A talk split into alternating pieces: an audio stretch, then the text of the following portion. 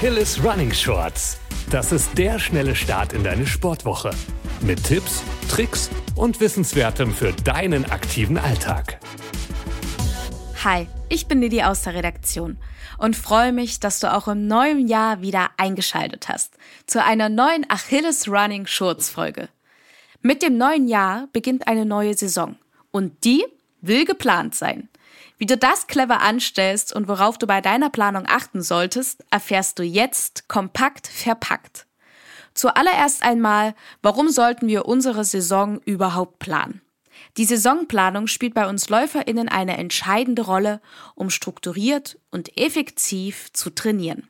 Durch die Festlegung von klaren Zielen wird das Training nämlich zielgerichtet und auch viel motivierender. Diese Ziele können jeden Bereich umfassen. Ob das einfach nur die Leistungssteigerung ist, die Teilnahme an einem bestimmten Wettkampf oder das Erreichen persönlicher Bestzeiten.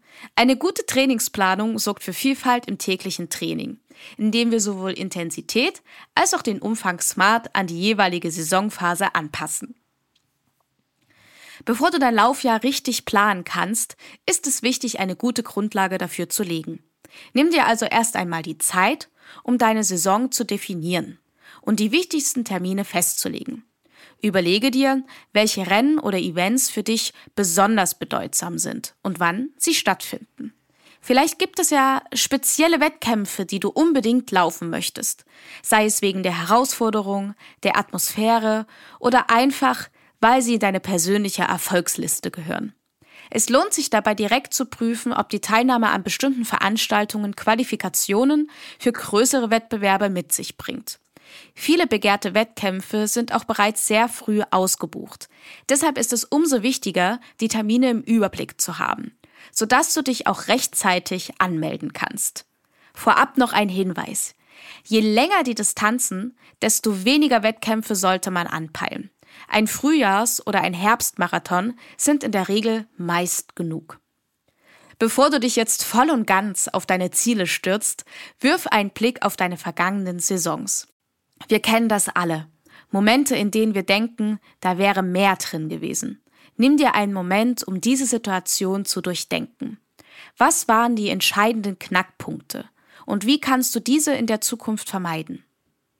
Um nicht wieder in das gleiche Fettnäpfchen zu treten. Mit diesen Tipps kannst du dich nun an die genaue Zielplanung setzen. Überlege dir zuerst, was du wirklich diese Saison schaffen möchtest. Setze deine Ziele jedoch immer bedacht. Ambitioniert sein ist wirklich super. Aber manchmal, eigentlich immer, sollten wir auch realistisch bleiben. Nimmst du dir vielleicht zu viel vor? Ist es mit deinem aktuellen Trainingsstand machbar, die Ziele in dieser Zeit auch wirklich zu erreichen? Die Saisonplanung soll auch kein Auslöser für Stress sein.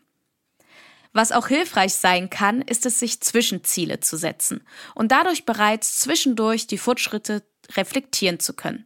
Zwischenziele können dir helfen, den Druck zu reduzieren und du kannst dir in verschiedenen Etappen deines Wegs dann auch mal auf die Schulter klopfen, wenn du Fortschritte machst. Eine kleine Belohnung zwischendurch kann wirklich Wunder wirken. Kommen wir zu der genauen Planerstellung. Da gibt es nämlich auch ein paar Sachen, die du beachten solltest.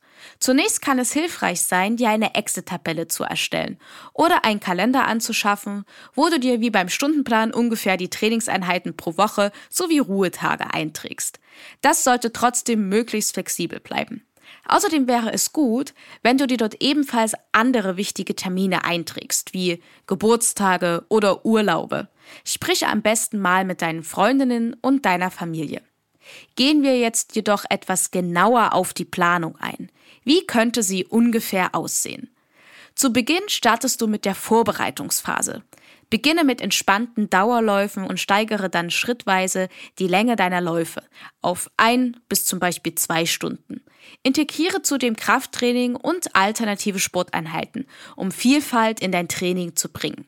In der zweiten Phase erhöhst du die Trainingsintensität durch die Einbindung von Tempo durch die Einbindung von Tempoelementen, wie zum Beispiel Fahrtspielen oder ausgedehnten Intervallen. Nachdem du nun die Grundlage etwas geübt hast, kommt die ziemlich intensive Wettkampfvorbereitung. Hier verringerst du am besten die Häufigkeit des Krafttrainings, um die bisherigen Fortschritte zu bewahren. Stattdessen legst du den Fokus nun komplett komplett auf intensive Intervalle oder Tempoläufe. Du kannst auch hier mal Wettkämpfe mit kurzen Distanzen integrieren oder selbst mal eine Wettkampfstrecke zur Probe laufen.